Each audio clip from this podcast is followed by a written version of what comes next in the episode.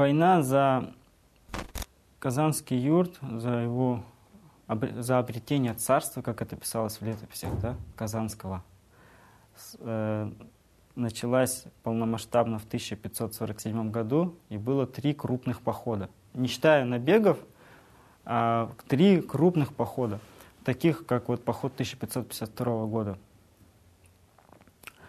И первый поход э, уже с самого начала здесь э, российская, э, русская сторона испытывала сложности. В 1547 году Иван IV венчался на царство. Митрополит э, Макарий э, благословил его на покорение варварских языков, то есть народов Казанского ханства. И начались приготовления. А год был очень тяжелым.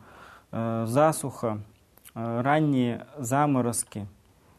И в конце концов налоги. То есть, э, несмотря на все вот эти трудности, да, э, которые в то время произошли, как летописцы пишут, даже осенью выпал град размером с лесное яблоко, который побил и тот урожай, э, ну, даже те остатки урожая, которые э, были, да. Э, вот несмотря на все эти трудности, правительство повысило налоги и все-таки организовало поход на Казань за время вот этих военных мероприятий русское государство, можно сказать, трансформировалось. Произошли масштабные реформы, прежде всего в военной сфере, в налоговой сфере.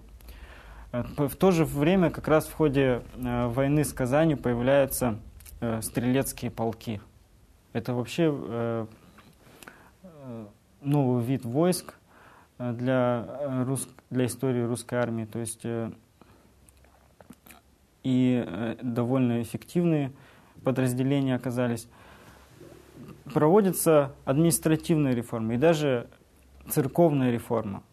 Все это в рамках вот большой кампании за обретение царства, большой войны за обретение царства. То есть русское государство в ходе этой войны, как у нас часто и бывало в России, да, оно трансформировалось. Э, например, можно привести, допустим, Петровские реформы, которые изменили Россию. Да? В ходе Северной войны произошло множество э, реформ, которые прежде всего были подчинены военным интересам России. Также и здесь вот, э, серьезные очень перемены начались именно в эпоху правления Ивана IV, именно в ходе Казанской кампании.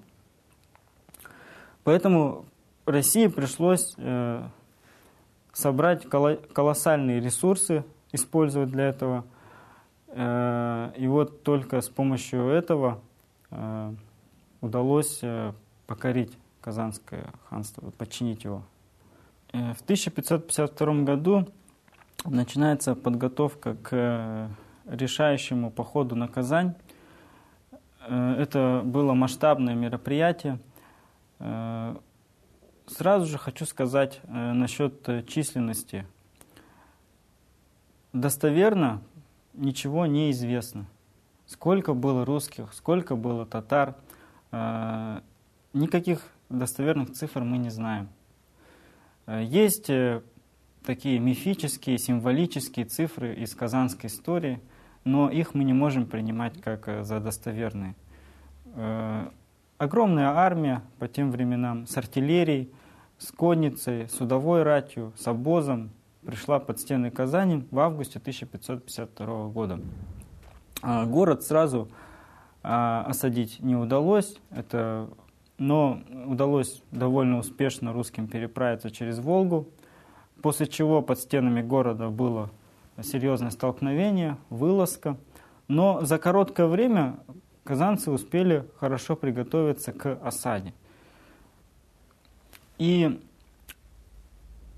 сам э, участник, один из участников этого похода, Андрей Михайлович Курский, описывает, что долгое время русские войска не могли даже э, сухим хлебом наесться, не успевали просто-напросто, потому что очень часто из города э, казанцы совершали вылазку, и в то же самое время русские тылы подвергались атаке татарской конницы. Как это происходило?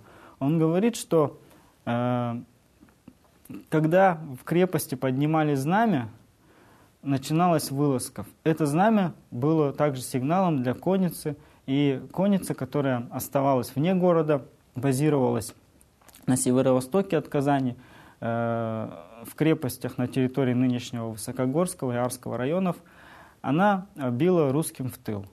И вот в таком тяжелом положении осаждавшие долгое время находились, как описывает э, Андрей Михайлович Курбский, участник э, этих событий. Э, и тогда Иван IV принял решение ликвидировать конницу, которая била в тылы. И отобрал лучшие силы, военачальники русские отобрали лучшие силы, поход возглавил воевода Александр Горбатый. Э, в течение нескольких дней э, были взяты крепости на северо-востоке от Казани, в том числе и город Арск. Э, эти территории были разорены, войска, которые нападали с тыла, были рассеяны. И вот только после этого уже удалось окончательно, сосредо... точнее полностью сосредоточиться на штурме города. Рылись подкопы, как известно, Сигналом к решающему штурму стал взрыв, который прогремел 2 э, октября 1552 года.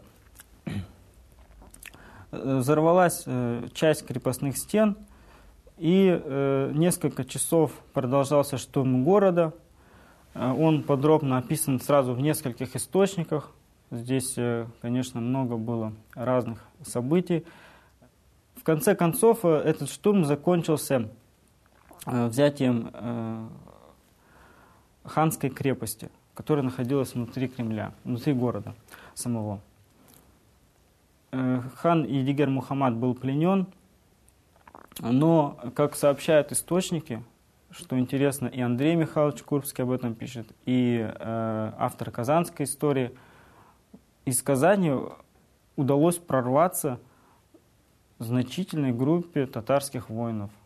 То есть значительная группа татарских воинов, какая-то колонна или отряд, ушли из города, их никто не смог остановить.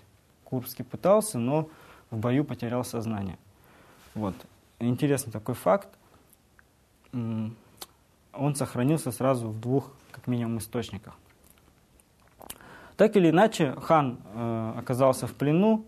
Официально Казанское ханство, по крайней мере, для Москвы перестало существовать. Конечно, население ханства и вот э, аристократия, элита политическая также не оставляли попыток возродить Казанское ханство. Э, еще долго шла борьба. Э, до 1556 до 1557 года, шла борьба и не удавалось подчинить Казанский край. Э, но в целом Казан как э, полноценный субъект международных отношений перестал существовать с 1552 года. Э, что делали союзники Казани? Крым в то время отправил войска, они дошли до Тулы, но русским удалось отбить это нападение. Очень сложно сказать пока, что там произошло. Я думаю, это дело дальнейших исследований. Однако более могущественная в военном отношении Нагайская Орда не смогла помочь. Би Юсуф объявила всеобщей мобилизации Нагаев, но э, Мурза Исмаил выступил против, в Орде началась смута, и нагайцы не помогли Казанскому ханству, которое находилось, э, которое практически граничило с нагайскими землями. И Казань была очень серьезно связана с Нагайской Ордой.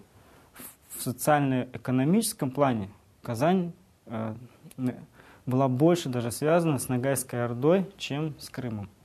Но, к сожалению, помощь не пришла оттуда, серьезная помощь. Какие-то отдельные добровольцы, э, отдельные отряды накануне похода, они, конечно, э, участвовали в обороне Казани, но в целом серьезной такой помощи не было со стороны Бия или со стороны Мурзы.